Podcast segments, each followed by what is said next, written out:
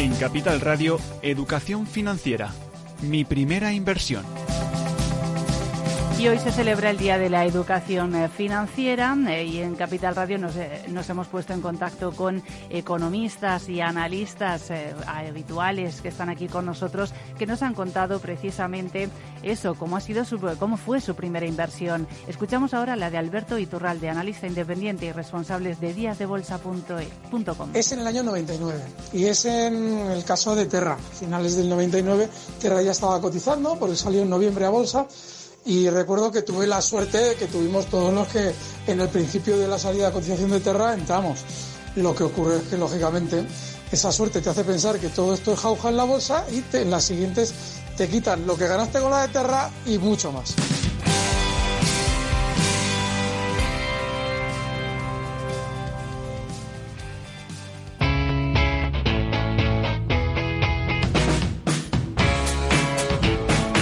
Economía despierta. Capital Radio.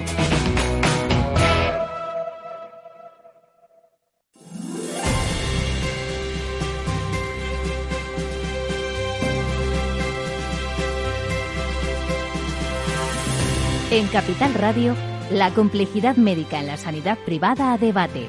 Un especial valor salud en tiempo COVID-19 con la reflexión de expertos, personas y empresas y un amplio equipo de protagonistas desde hospitales de toda España. Con Francisco García Cabello, aquí en Capital Radio.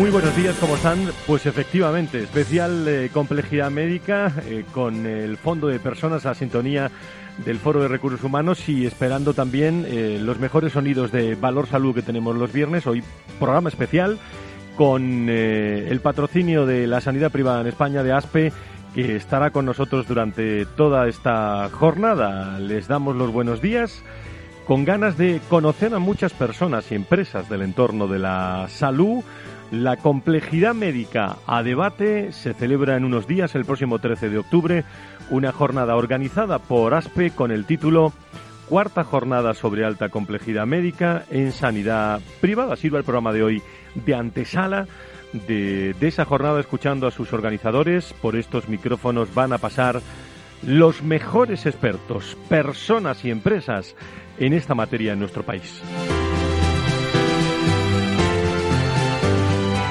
Y es de obligado cumplimiento, diría yo, antes de entrar en materia de salud y de personas, no podríamos olvidar, bueno, hacer un breve repaso de la situación de nuestra salud y sanidad COVID con los últimos datos del COVID-19. Tatiana Márquez, muy buenos días, ¿cómo estás?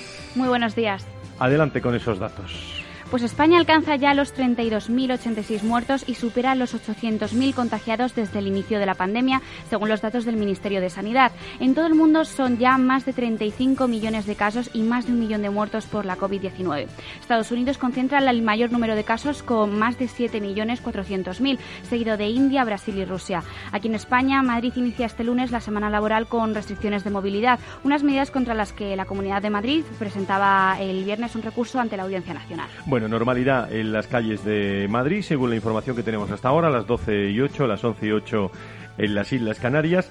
El término complejidad eh, se ha utilizado eh, para referirse a un conjunto interrelacionado, diría yo, pero bien distinto de atributos de los pacientes que incluyen la gravedad de la enfermedad, su pronóstico, dificultad de tratamiento, necesidad de actuación médica e intensidad de consumo de, recursos. El concepto de complejidad es cada vez más utilizado en la investigación en salud, pues eh, yo diría que afirma y reconoce que este es un proceso multidimensional y difícil de, predecir.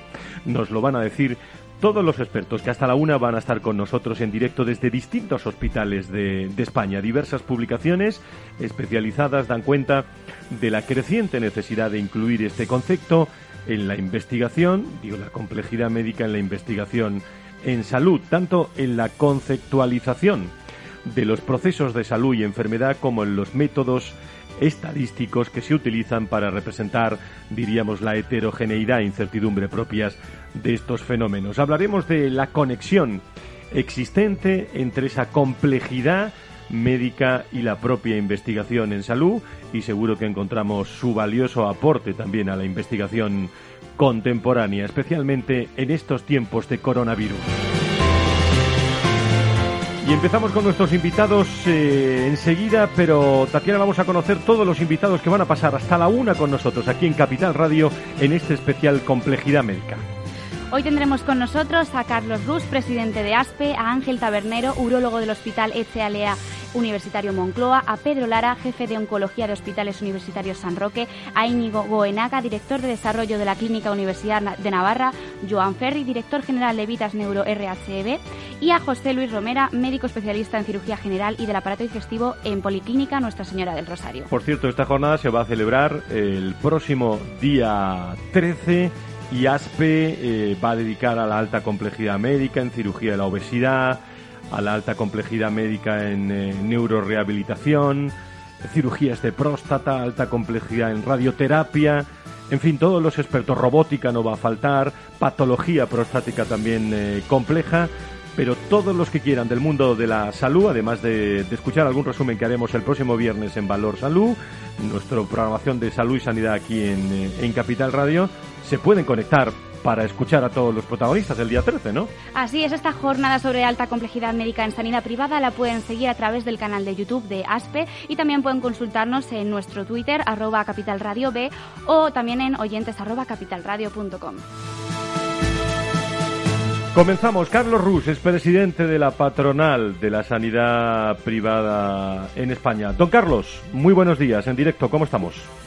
¿Qué tal? Muy buenos días, Muy bien, muy contentos. Bueno, pues... poner en, valor la sanidad privada. En valor la sanidad privada, en, eh, tengo muchas cosas que preguntarte, pero vamos a empezar por, por esto último, que es esta jornada de complejidad médica que se va a celebrar el próximo día 13, donde habéis puesto mucha ilusión y sobre todo mucha cantidad y calidad de invitados, ¿no? Sí, bueno, estamos muy contentos, Fran, porque siempre la sanidad privada ha tenido un poco ese San Benito, ¿no? De ser para aquello que no es grave, ¿no? Y, con estas jornadas y con estos tremendos profesionales que tenemos y que tendremos también en esta jornada, pues lo que queremos es poner en valor esa sanidad privada que también realiza actividad de gran complejidad, ¿no? Y también me gustaría pues, ponerte, por ejemplo, el hecho o, la terapia de la protonterapia, que sonará, que hemos tratado varias veces en los programas, y que una vez más es la sanidad privada, igual que pasó en su momento con el robo da Vinci, la que trae la última tecnología, la tecnología punta y la implanta. De manera que hoy en día un paciente que necesite este tipo de terapia, eh, altamente especializada, materia oncológica, en España necesitará acudir y será derivado por la pública a la privada a recibir el, último tratamiento que existe, el mejor, eh, para muchos casos va a haber eh, invitados, eh, vamos a tener invitados y vamos a hacer la antesala hoy para que lo escuchen todos los seguidores, tanto de Valor Salud, eh, de Capital Radio, como todos vuestros asociados. bueno, invitados de todos los lugares, de todos los rincones y sobre todo de los mejores hospitales de España, ¿no? Sí, bueno, desde Policlínica de Nuestra Señora del Rosario, en Ibiza, de hospitales universitarios en Roque, Canarias, ¿eh? vamos de, isla a isla, eh, o Laboratorios Echevarne con su hospital Sagrada Familia en Barcelona, el HLA Moncloa, ¿eh? el hospital universitario que tiene HLA en Madrid, la Clínica Universidad de Navarra, y al final tenemos distintos ejemplos en distintas materias y especialidades de procesos que son muy complejos y que se realizan en el ámbito sanitario privado. Y vamos haciendo esta jornada año tras año, Frank, y si no me equivoco, esta ya es la cuarta, y cada año pues tenemos nueve centros, nuevas especialidades, y es algo, es una jornada que yo animaría a que la vieran, eh, a que asistieran todas aquellas personas, sean profesionales de la medicina o no porque son capaces de transmitirnos y explicarnos cómo se hace ¿eh? y, ya digo siempre suelen ser jornadas eh, pues muy muy muy interesantes ¿eh? para cualquier persona lo vamos a recordar cuarta jornada sobre complejidad médica que pueden seguir a través del canal interno de YouTube de la patronal no Carlos sí se va se va eh, dadas las circunstancias, vamos a hacerlo, eh, vamos a hacerlo emitiéndolo por YouTube, y que también luego nos podrá dar más cancha a la hora luego de, pues, pues, moverlo también en redes sociales y en otro tipo de, medios, dadas las circunstancias, pero así ya digo, yo creo que, que es importante, ese va a ser el primer día, el día 13, la primera emisión que vamos a realizar, y donde queremos pues que, estéis todos, Frank, que no dejéis de vernos. Pues ahí estaremos. Por cierto, Carlos, no puedo dejar de preguntarte, eh, ¿cómo está la sanidad privada con el anuncio de, la antesala de esos presupuestos y el aumento de, del IVA, entre otros, para toda la sanidad privada, de ese 21%? Bien preocupados, Fran, porque al final es la salud, y lo estamos viviendo más que nunca toda la población, tiene un mismo importante, y querer hacer una sanidad en dos velocidades, donde haya una que se encarezca todavía más. La sanidad privada es muy accesible en España. Si la quieres grabar con un 21%, lo que lo haces es más inaccesible. Y muchas veces este discurso político que se tiene de esta sanidad en dos velocidades, pues no es dos velocidades hoy en día, porque digo que es muy accesible desde el punto de vista económico, y sí lo sería si lo grabamos aún todavía más. Y luego parte de un informe, una recomendación de la IREF, que ni siquiera desde el punto de vista recaudatorio termina de ser positiva, y afecta también, como bien sabes, a la educación, y yo creo que, al final eh, eh, son medidas que el, mayor daño que tienen es que limitan la capacidad de elección del ciudadano. Carlos, ¿para qué ha servido ese debate de reconstrucción? Eh, que por cierto estuvisteis muchos de la sanidad privada. ¿Para qué ha servido ese, ese ejercicio que se hizo, digo, político, económico, social en nuestro país? Pues yo creo que para, para volver a hacer un análisis de algo, Frank, que ya estaba hecho y para que no se tome ninguna medida concreta hoy por hoy, de hecho, todavía la sanidad privada estamos en 14 comunidades autónomas donde no nos hemos podido sentar para ver cómo establecemos un marco de colaboración estable en la circunstancia que vivimos. Solo en tres comunidades autónomas se tiene una mesa donde se está negociando la forma de colaborar y de trabajar con la privada. Al final ha sido una inversión de tiempo muy importante para todos y de momento no vemos ningún resultado, Fran. Para los hospitales de, la Comunidad de, Madrid, bueno, hemos contado a primera hora y, sobre todo también hoy eh, normalidad absoluta en la Comunidad de Madrid, en las calles de Madrid, pero eso no quita para que eh, estén eh, llevándose a cabo todas estas restricciones que pudieran pasar atención a otras comunidades autónomas. ¿Cuál es la, situación de qué información tienes, Carlos, de los hospitales en la Comunidad de Madrid? Bueno, primero, Frank, que, lo hablábamos a final del verano, a final del mes de agosto, y ya comentábamos esta posibilidad de que esto iba a ocurrir. Y ahora ha llegado, ha llegado en Madrid por la tasa que tiene de contagios por cada superar estos 500 por de cada 100.000 habitantes. ¿no?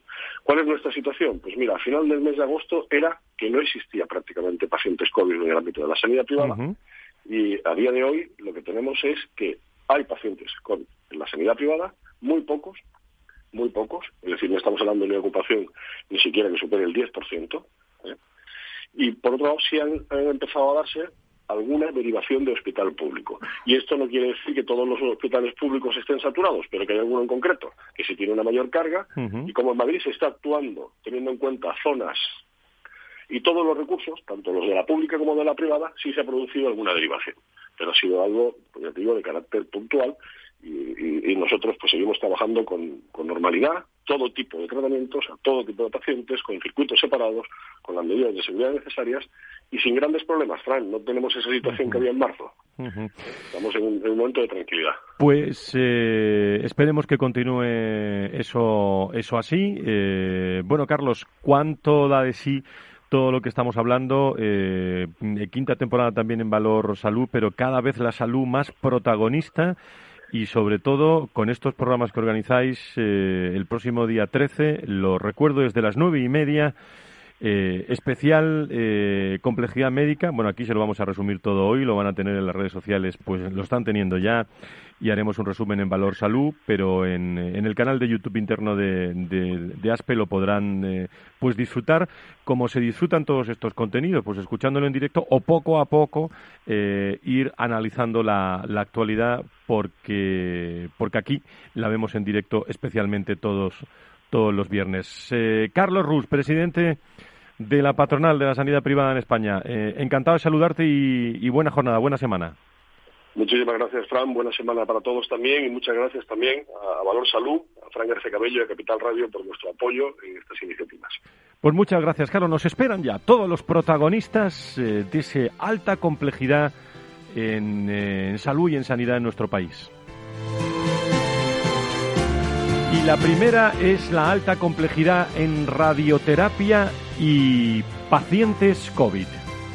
Así es, es que la radioterapia podría ser una alternativa para personas mayores con COVID-19 que no pueden ingresar en UBI. Varios hospitales españoles, entre ellos de Madrid y Cataluña, ya han empezado a tratar pacientes con este tipo especial de radioterapia. El doctor Lara, Pedro Lara, jefe de oncología de Hospitales Universitarios San Roque, creo que está en línea y en directo con nosotros. Doctor Lara, muy buenos días, bienvenido. Hola, buenos días, muchas gracias. Muchísimas gracias. Bueno, ¿cómo estamos avanzando en la medicina y desde sus hospitales en, en esta materia, doctor?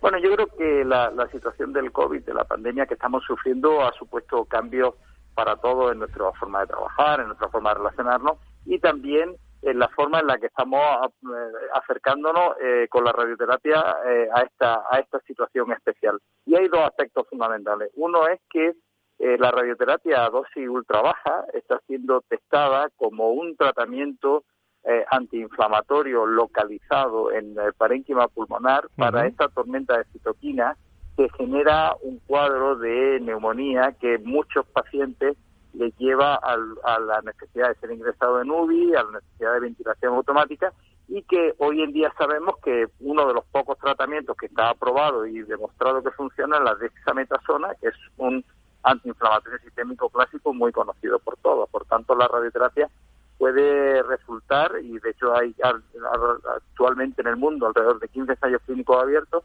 puede resultar en un tratamiento de una sola sesión muy preciso y poco tóxico para aliviar la situación de pacientes con neumonía por, COVID. Eso iba a preguntar, doctor. Eh, ha mencionado poco tóxico. Eh, es el tratamiento habitual de un paciente ¿no? en este, eh, con esta enfermedad, ¿no? Es que tenga en cuenta que la radioterapia eh, que se administra, que se está testando como tratamiento para el COVID, se administra a dosis eh, 100 veces inferiores de la que se administraría a una señora con un cáncer de mama o 120 veces inferiores a la que se administra para alguien que tenga un cáncer de pulmón. Por tanto, es extraordinariamente segura, puesto que son dosis extraordinariamente bajas que no pretenden más que cambiar la situación inflamatoria del, del, del, paciente de COVID. Tenga en cuenta que la radioterapia se ha usado y se sigue usando como tratamiento antiinflamatorio eh, muy popular en Alemania, donde el 30% de las sesiones de radioterapia se administran para el tratamiento de enfermedades inflamatorias de las articulaciones, por ejemplo. O sea que es un tratamiento antiinflamatorio muy conocido y muy eh, preciso y muy poco tóxico. Yo creo que es una alternativa muy razonable. Por cierto, ¿cómo estamos en España, doctor, eh, de alta complejidad en materia de radioterapia?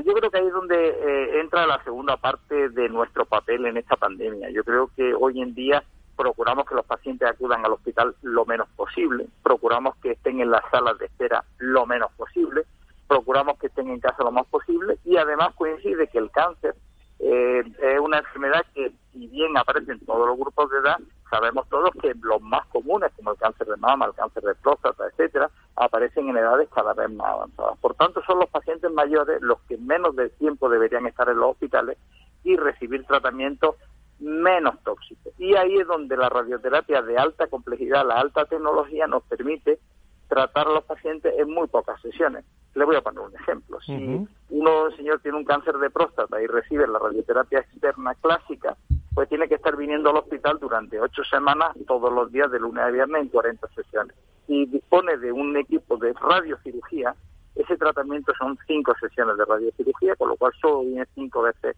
al hospital o en el cáncer de mama igual hemos pasado de siete semanas a cinco sesiones. Por tanto, la alta tecnología es prioritaria para poder minimizar el tiempo que los pacientes están acudiendo al hospital y minimizar los, los contagios.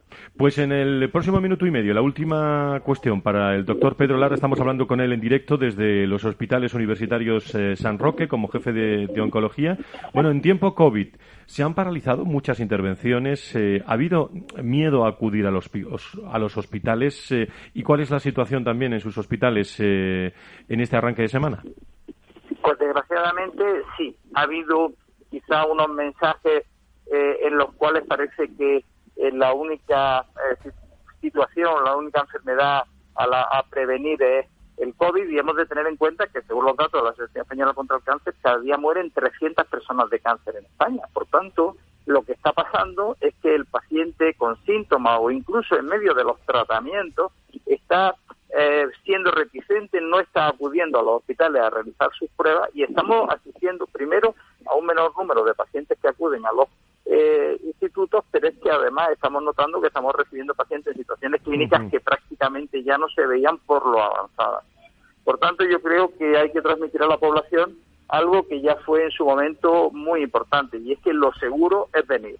Hay que, hay que atender a los pacientes, los pacientes tienen que venir al hospital, hay más enfermedades que el COVID, y desgraciadamente el cáncer no es lo mismo cogerlo a tiempo que cogerlo en una situación más avanzada, porque el cáncer no espera ni por el COVID, ni por los retrasos en la resonancia, ni por los retrasos en iniciar los tratamientos. Hay que tratarlo de una forma rápida y adecuada. Pues, eh, doctor Lara, le agradezco mucho y le seguimos el día 13 en esa jornada que va a tener también en, privado en YouTube eh, ASPE, la patronal, con José Manuel eh, Baitar, el doctor eh, Baitar, y también pacientes que van a estar protagonistas en esta jornada. Alta complejidad médica en radioterapia y pacientes COVID desde ese Hospital Universitario San Roque.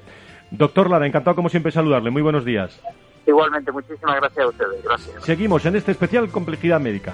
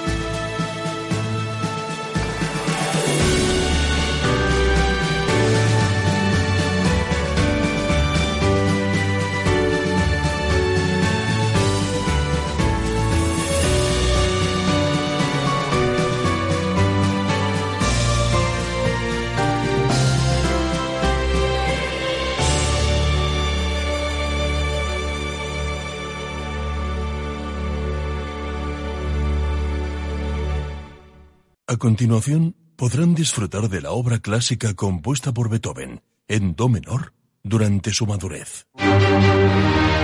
El arte es solo para unos pocos. ¿O no?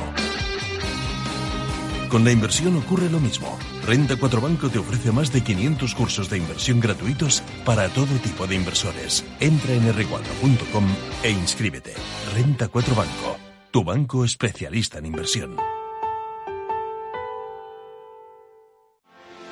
¿Quieres anunciar tu negocio en la radio? Entra en el clubdelaradio.com. La compra es online, pero no os vamos a negar que nos encanta que nos llaméis. El teléfono, olvídate, no te vas a acordar. Entra en el clubdelaradio.com. Tu audio y tu campaña de una forma sencilla y rápida. Contrata anuncios en radio al mejor precio. Elclubdelaradio.com. Tu radio en Madrid 105.7, Capital Radio. Memorízalo en tu coche. Disfruta de la mejor cocina gallega en Montes de Galicia. Todo un clásico moderno en el barrio de Salamanca. Disfruta de la variada dieta atlántica, de las mejores carnes y pescados tratados con respeto y transparencia y regados con una de las mejores bodegas de la zona. En grupo, en familia o en pareja, Montes de Galicia te ofrece el espacio perfecto en cada ocasión. ¿Sabes cuál es el mejor dial para escuchar Capital Radio? Tu móvil. Ya tienes disponibles las versiones de iOS y Android de Capital Radio. Y si quieres escucharlas en tu coche, lo tienes muy fácil. Empareja el Bluetooth de tu coche con tu móvil o tableta, entra en la app de Capital Radio y ya lo tienes. Escucha Capital Radio en digital. Y si te preguntan qué escuchas, no lo dudes. Capital Radio.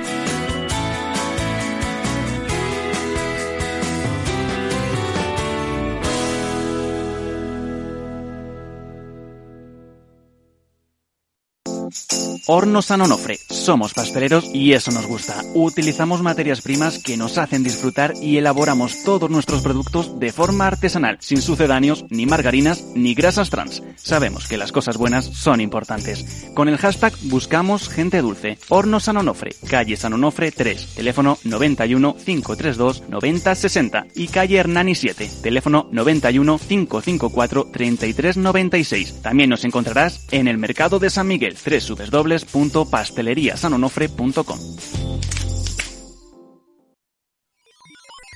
Los robots escuchamos Capital Radio.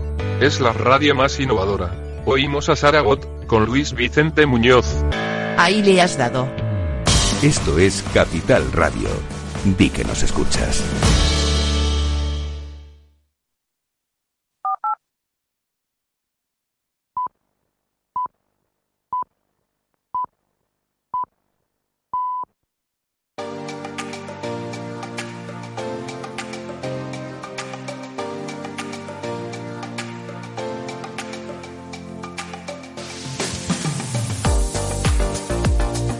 En Capital Radio, la complejidad médica en la sanidad privada a debate. Un especial valor salud en tiempo COVID-19. Con la reflexión de expertos, personas y empresas y un amplio equipo de protagonistas desde hospitales de toda España. Con Francisco García Cabello. Aquí, en Capital Radio.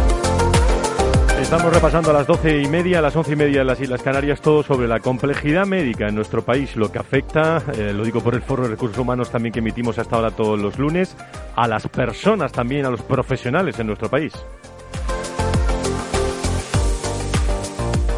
Los mejores momentos de todo este especial que se van a emitir el próximo día 13 a través del eh, canal de YouTube de, de la patronal de la Sanidad Privada de España. Les animo a reservar esa cita para poder escuchar a todos los protagonistas. Nosotros se lo vamos a resumir en toda esta jornada y el próximo viernes en Valor Salud también le daremos algunas eh, referencias de invitados interesantes y acabamos de escuchar al presidente de la patronal de la sanidad privada en España.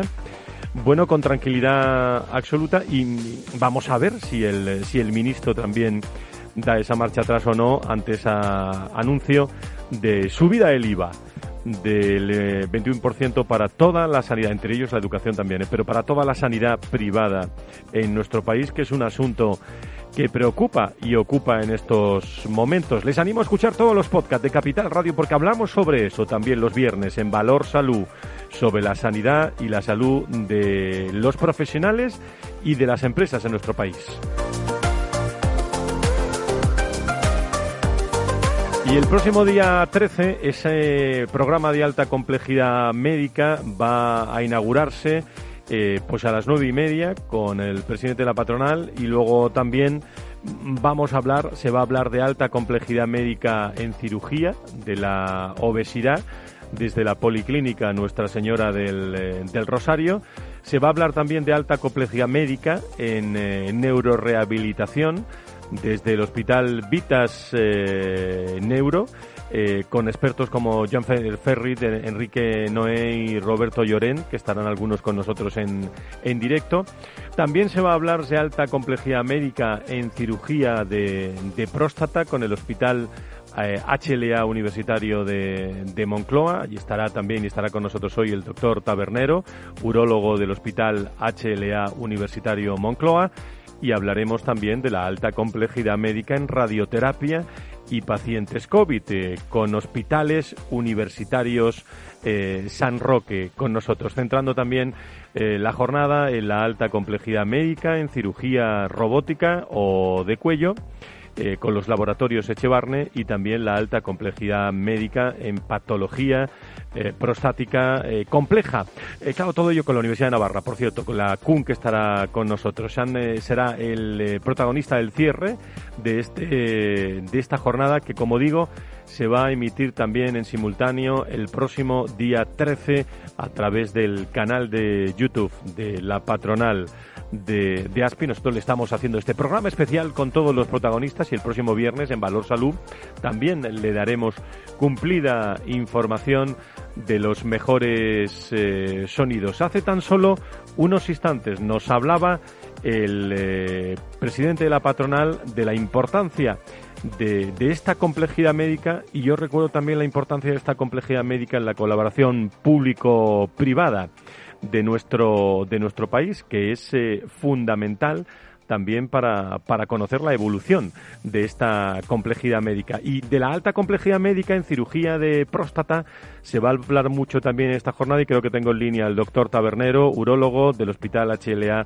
Universitario Moncloa. Eh, doctor Tabernero, ¿cómo estamos? Muy buenas tardes.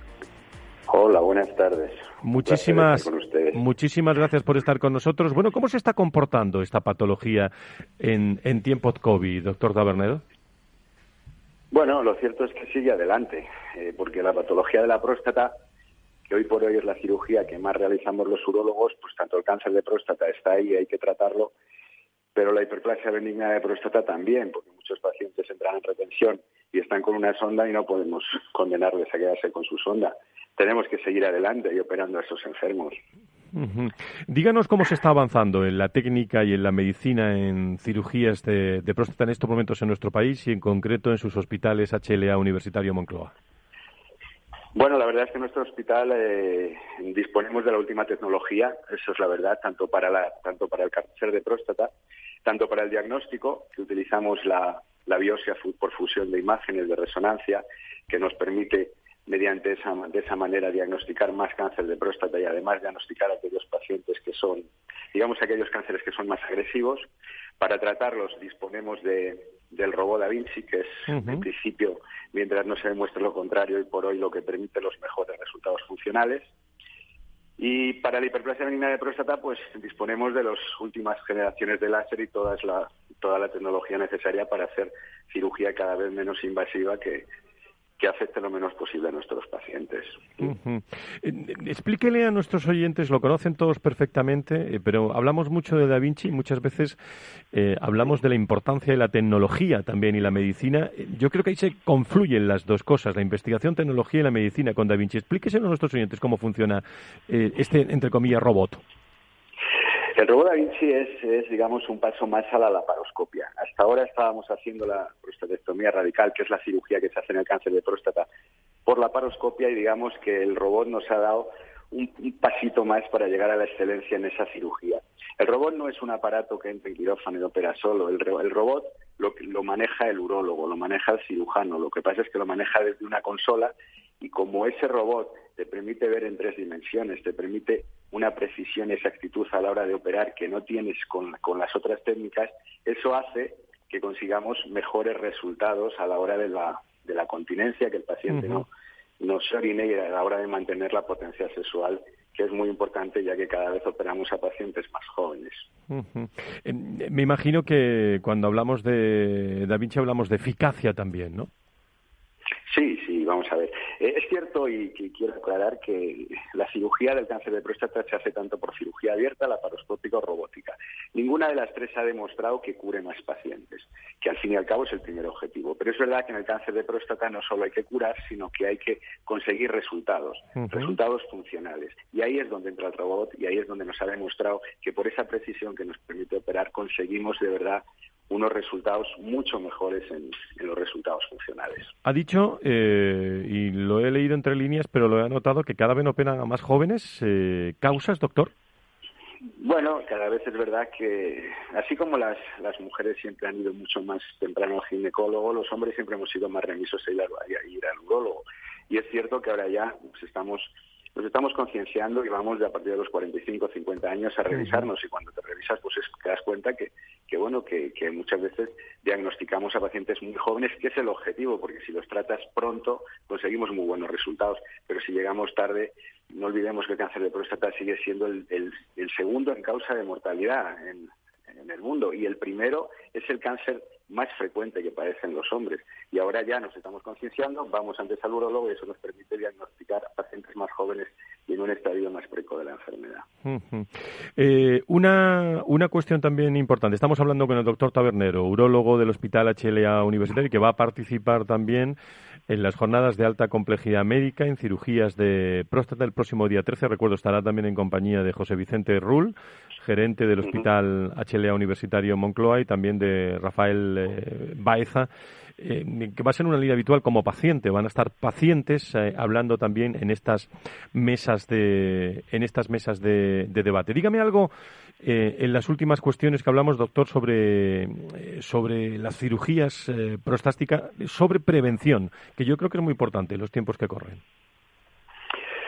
Bueno, la, prevención es difícil. Eh, en, realmente en el cáncer de próstata no existe una causa, de, causas que digas, por, por ejemplo, el tabaco, cualquier cosa, déjalo. No, realmente el cáncer de próstata es algo que va unido a la edad. Y afortunadamente la próstata es un órgano que no, que no estaba diseñado para, para vivir muchos años, sino para gente joven, pero afortunadamente los pacientes cada vez viven más y afortunadamente eh, vivimos en un país que es el segundo en esperanza de vida. ¿Eso qué quiere decir? Que cada vez tenemos pacientes más, mayores, pero sabemos que uno de cada siete pacientes va a desarrollar un cáncer de próstata.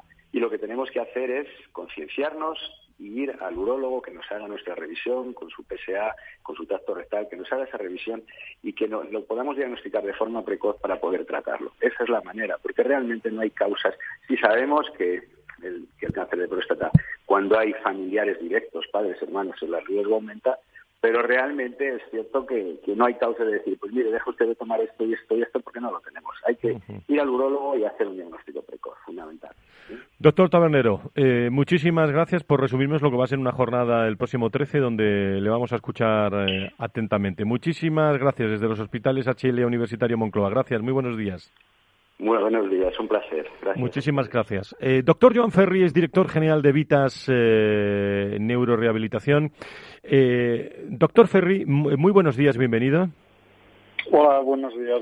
Eh, muchas gracias por la invitación. Muchísimas gracias. Bueno, nuevas investigaciones en distintas áreas han proporcionado pues un mejor conocimiento del funcionamiento cerebral, así como de las posibilidades del, cerebro para su recuperación o modificación, eh, lo que venimos a llamar la neuroplasticidad, y se ha demostrado que el cerebro es un órgano dinámico, capaz de, de experimentar bueno, considerables modificaciones después de sufrir lesiones o cambios ambientales. Debido a esto, actualmente se le da una gran importancia, y es bueno que lo sepan, lo vamos a escuchar en la jornada del día 13, a proporcionar una rehabilitación efectiva de los casos de lesión cerebral o una estimulación adecuada para mm, el, el, también el, deterioro cognitivo propio de algunas patologías. Novedades de esta materia nos la va a explicar el doctor John Ferry en la jornada, pero sobre esto, eh, ¿qué es lo último que estamos eh, tratando en España, doctor? Eh, bueno, lo primero que estamos intentando eh, eh, tratar es dar la importancia que tiene para este perfil de pacientes con lesiones cerebrales principalmente adquiridas, la importancia de mantener una rehabilitación activa y que sea una rehabilitación que contemple todos los aspectos, ¿no? Porque muchas veces el problema es que, hablando de como esta jornada es de alta complejidad, pues el perfil de paciente con daño cerebral es un perfil altamente complejo porque requiere de muchas disciplinas que estén bien entrenadas, con personas que les cambia la vida de un día para otro, con muchas necesidades y requieren de una buena evaluación y de combinar lo que es una atención lo más rápida posible intentando, porque aquí hay una receta que, bueno, que al final eh, nosotros tenemos pacientes con unas recuperaciones muy buenas, que a veces familiares nos dicen que parece milagros, y la receta es una receta muy sencilla y una receta que es aplicable prácticamente en toda nuestra vida diaria, que es el trabajo. Trabajo, constancia, y es muy importante eh, una evaluación muy precisa de cuáles son los hándicaps y déficits que tiene el paciente más o menos estimar con un equipo experto hacia dónde tenemos que ir y ponernos a trabajar lo, antes posible, ¿no? Con todas las herramientas que son disponibles a, que están de nuestra mano, ¿no? Desde herramientas muy sencillas de un equipo profesional, herramientas de realidad virtual, a utilizar los últimos fármacos para intentar facilitar, como tú comentabas, esta plasticidad y herramientas robóticas un poco que nos permiten un poco ser mucho más eficaces ¿no? Eh, y acortar los tiempos de recuperación. ¿Estamos bien, doctor, en España en neurorehabilitación? Eh, estamos bien si nos miramos a nosotros mismos de hace unos años aquí. Pero si miramos eh, y nos comparamos con otros países, la neurorehabilitación estamos empezando, porque realmente la neurorehabilitación al final lo que necesita es un poco lo que a veces ocurre con las enfermedades crónicas en este país, ¿no? Que requerimos, yo creo que somos muy buenos a veces tratando cosas agudas muy rápidamente, pero procesos de larga evolución como son los nuestros, donde tiene que haber una buena comunicación entre lo médico lo social, donde hay que cambiar un poco la cultura de lo que conocemos sanitario, pues realmente estamos muy lejos de ahí, ¿no? De aquí en España no tenemos un plan para los pacientes con daño cerebral, lo que es la neurorehabilitación, pues pocos hospitales la tienen integrada como una práctica habitual, se viene un poco de lo que es la parte de rehabilitación antigua, muy centrada en lo físico, muy centrada en recuperar eh, pues la mano, pero lo que estamos ahora y la neurorehabilitación, lo más importante es que tú te centras en el paciente y en volverlo a capacitar. Y volver a capacitar a alguien es igual enseñarle a hacer las cosas de forma diferente.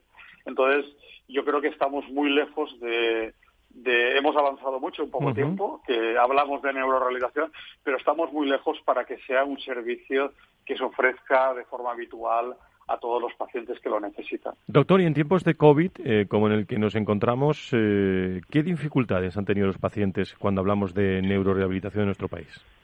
Bueno, pues una de las dificultades que tenemos es la que se ha tenido en la rehabilitación, que los pacientes se han tenido que quedar en casa.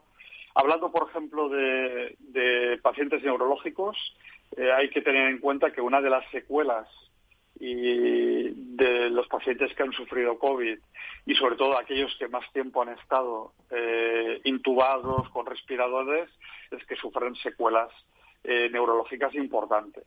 Eh, para aquellos pacientes que la época COVID han tenido previamente, pues ha sido un problema porque hemos tenido que habilitar todos los sistemas de neurorehabilitación aplicados a tecnologías como teleneuroRehabilitación para que el paciente pudiera seguir eh, teniendo una asistencia, el familiar un apoyo.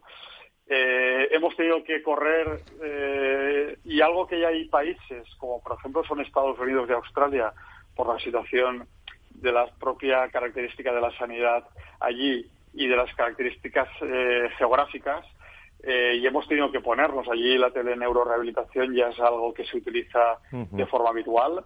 Y aquí nos hemos tenido que hemos tenido que avanzar. Yo creo que la teleneuroRehabilitación para servicios y para pacientes neurológicos está aquí para quedarse. Evidentemente tiene sus limitaciones sobre todo con los hándicaps más digamos físicos donde requiere de que un fisioterapeuta un médico rehabilitador un terapeuta ocupacional expertos pues bueno tenga que trabajar pero evidentemente ha sido una limitación pensar que nuestros pacientes, muchos de ellos tienen graves limitaciones eh, físicas y motoras y ahora con las medidas de distanciamiento, las medidas de seguridad, pues hace mucho más complicado todo, claro que sí. Y bueno, bueno, yo creo que las, las plataformas de telerehabilitación han permitido poder seguir atendiendo a estos pacientes de una forma más o menos adecuada. Pues, eh, doctor Ferri, ha sido usted muy amable en atendernos como director general de Vitas Neurorehabilitación en esa jornada que, bueno, que, hemos resumido con su intervención, pero que le animamos a todos los seguidores del mundo de la salud y la sanidad a seguir el próximo día 13 a través del YouTube también de, la sanidad privada en España, de, ASPE. Doctor Ferri, un saludo a usted y a todos sus médicos y, enfermeros y enfermeras. ¿eh? Muy bien, muchas gracias por la invitación. Muchas, gracias. Y, nos vamos enseguida eh, a la Universidad eh, de Navarra, en nuestro país. Tenemos a la Clínica Universidad de Navarra que ha puesto en funcionamiento el primer centro integral de la próstata en España para ofrecer por primera vez en un hospital todos los métodos diagnósticos y tratamientos disponibles en la actualidad para el abordaje de la patología prostática. El doctor eh, Goenaga eh, Íñigo es director del desarrollo de la Clínica Universidad de Navarra. Doctor eh, Goenaga, muy buenos días, bienvenido. ¿Qué tal? Buenos días. Muchísimas gracias por estar con nosotros. Bueno, ¿cómo podríamos definir esta patología prostática compleja para todos nuestros oyentes? Es una de las patologías eh, más prevalentes eh, en los varones de 50 años a nivel de cáncer de mama. Eh, lo que pasa es que quizá tiene un menor conocimiento, una menor concienciación social, pero la verdad es que es una de las, de las patologías más, más prevalentes y, que más afecta no solo en lo que es la enfermedad o incluso la mortalidad, sino también la calidad de vida de los pacientes, que es la gran batalla que se está dando ahora. No solo salvar vidas, sino conservar la función, todo lo que se pueda. Y eh, para que lo conozcan también todos los seguidores de, los programas de salud y sanidad, pero también toda España, en la incidencia en nuestro país, ¿cómo, ¿cómo lo está trabajando la Clínica Universidad de Navarra en estos momentos?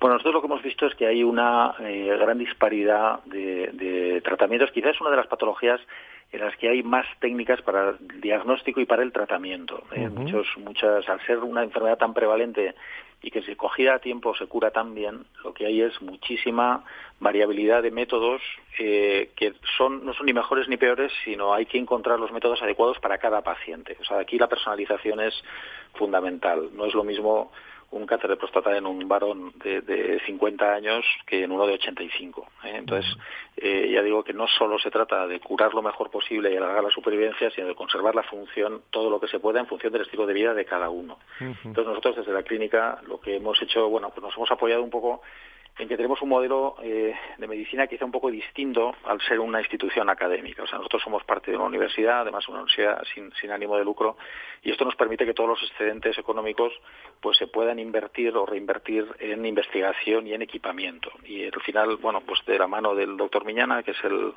director del Departamento de Urología de las sedes de Madrid y de Pamplona de la Clínica Universidad de Navarra, lo que hicimos fue eh, poner a su disposición todos los métodos, de manera que, que, bueno, pues a veces los pacientes se tratan, esto es eh, así, los pacientes se tratan un poco en función de la experiencia que tiene el médico con técnicas eh, concretas. Nosotros decidimos dar un paso más y decir, oye, vamos a tener todo lo que el paciente pueda elegir de manera que se pueda personalizar su tratamiento a lo que es mejor para él, ya digo, en cuanto a su enfermedad, el estadio en el que está y el estilo de vida que quiere tener. De manera que la, la limitación no sea por las técnicas disponibles, sino que todas las técnicas estén. Esta es quizá el, el, gran, bueno, la gran apuesta que la Clínica Universidad de Navarra ha hecho, el, el poner todo para que el médico y sobre todo el paciente puedan elegir lo que más le, le, conviene.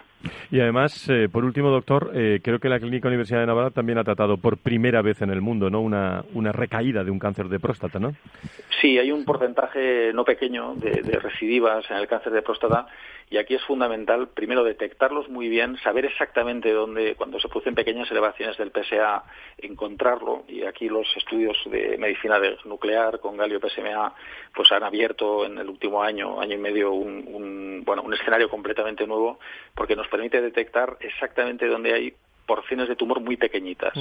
Eso combinado con las técnicas eh, quirúrgicas pues permiten estirparlo lo antes posible y en los pacientes donde recidiva el cáncer pues poder eliminar eh, todo lo que se puede pues de la manera más precisa. ¿no? Pues, eh, doctor Goenaga, director de desarrollo de la Clínica Universidad de Navarra, le agradecemos muchísimo eh, su atención y mandamos aquí un abrazo y un saludo a todos los hombres y mujeres médicos que están atendiendo en estos momentos a pacientes en la CUN. Muchísimas gracias.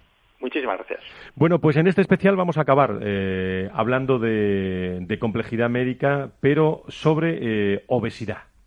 La obesidad es una enfermedad en aumento en los países occidentales y en España entre un 20 y un 25% de la población adulta es obesa. La peor es que la obesidad lleva asociados problemas como los cardiovasculares, respiratorios, de movilidad, etcétera. En la Policlínica Nuestra Señora del Rosario, centro que cuenta con más de 20 años de experiencia en cirugía de la obesidad, este tratamiento no sigue fines estéticos, sino que busca eliminar los problemas y riesgos que conlleva esta enfermedad. Y tenemos al doctor Romera, que acaba de subir, por cierto, de quirófano en estos momentos, a José Luis. Eh, doctor Romera, muy buenos, muy buenos días, bienvenido. Hola, ¿qué tal? Buenos días a todos. Muchísimas gracias. Bueno, en los pocos minutos que nos quedan, ¿cómo le podemos resumir la actualidad de esa complejidad médica en cirugía de la obesidad? Lo digo para que conozcan lo último todos nuestros oyentes, doctor. Bueno, buenos días a todos. O sea, ante todo, bueno, eh, decir que aunque la obesidad es un problema que cuando es eh, morta, el tratamiento hoy en día obviamente es la cirugía, sí que habría que hacer un mayor hincapié en prevención y promoción de salud a nivel, porque creo que no vamos a llegar nunca a toda, la, a toda la población obesa. Doctor, le, le, le, oímos regular, no sé si es cuestión de que se mueva o como acabamos, le acabamos de pillar del quirófano en estos momentos, no sé si puede coger otra con, eh, posición. Sí, a ver si consigo otro sitio. A ver si lo conseguimos porque eh, de esa forma le llega muchísimo mejor a todos nuestros oyentes. Vamos a intentarlo ahora, doctor, vamos a ver. A ver si ahora mejor. Muchísimo mejor, adelante.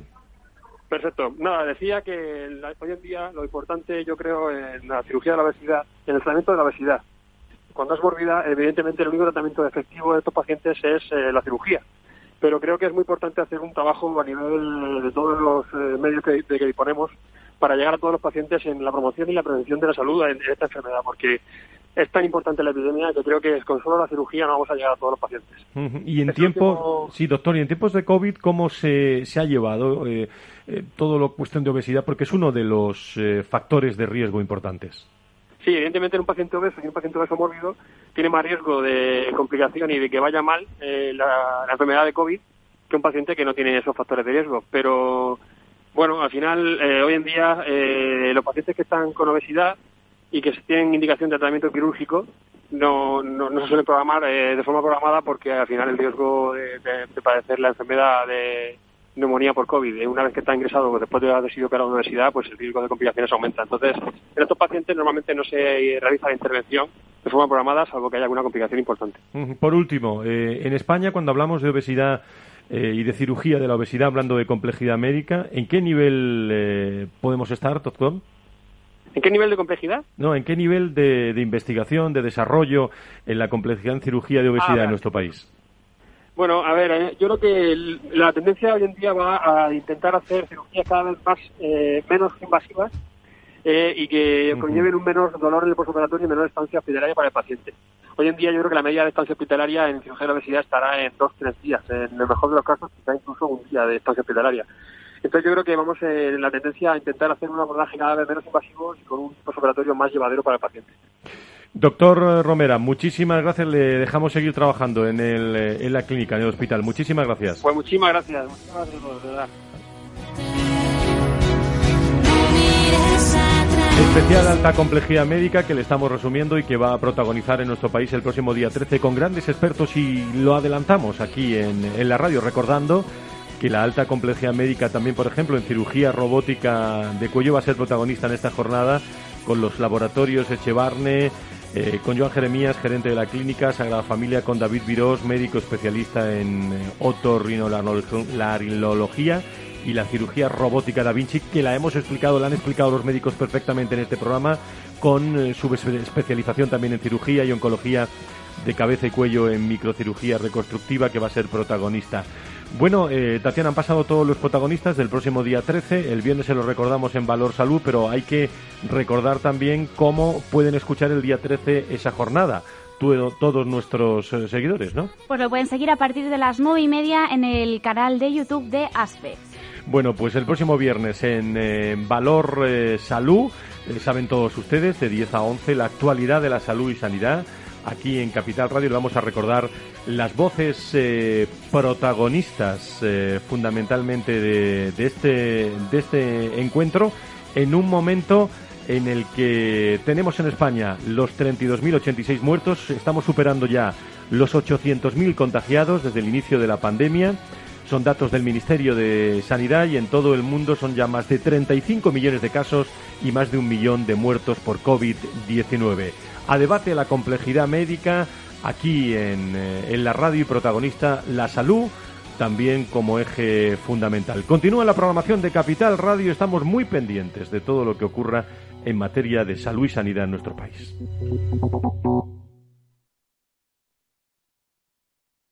Cuando un gestor te habla con terminología demasiado compleja, porque no puede permitirse decir las cosas así de claras.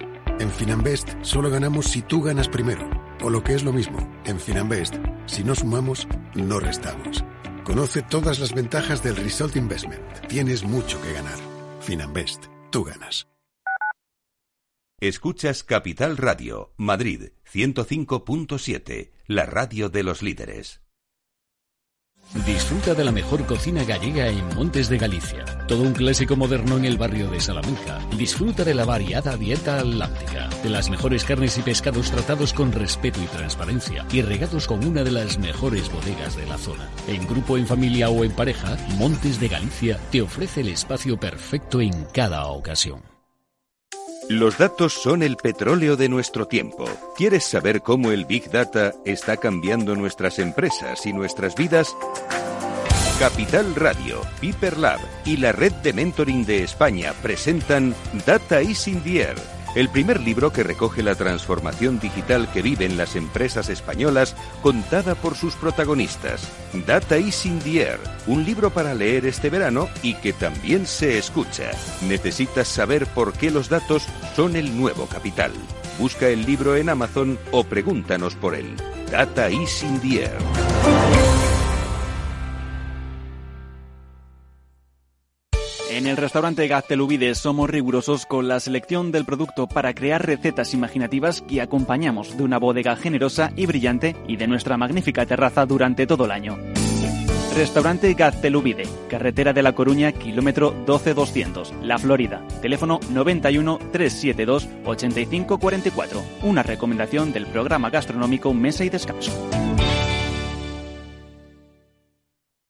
Esto te estás perdiendo si no escuchas a Luis Vicente Muñoz en Capital, La Bolsa y la Vida. Lo malo que tiene tal vez la bolsa, que es un mercado precioso, es que es muy objetivo y muy cruel. No te confundas. Capital, La Bolsa y la Vida con Luis Vicente Muñoz, el original.